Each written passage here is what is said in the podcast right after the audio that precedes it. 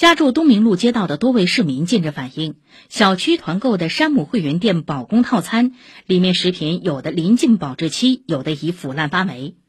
浦东市场监管局立即展开调查，昨晚发布调查结果。经核实，反映问题的消费者从山姆会员店高科西路店团购了一百份套餐，内容包括牛腱子、猪里脊、麻薯、红心火龙果和贵妃干等。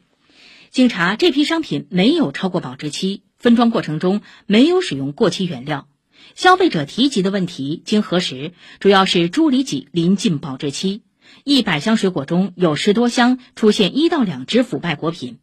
山姆会员店称是因为人手不足，没有仔细检查所致。浦东市场监管局已对山姆会员店负责人进行行政约谈，目前店方退赔工作已经完成。以上由记者胡明珏报道。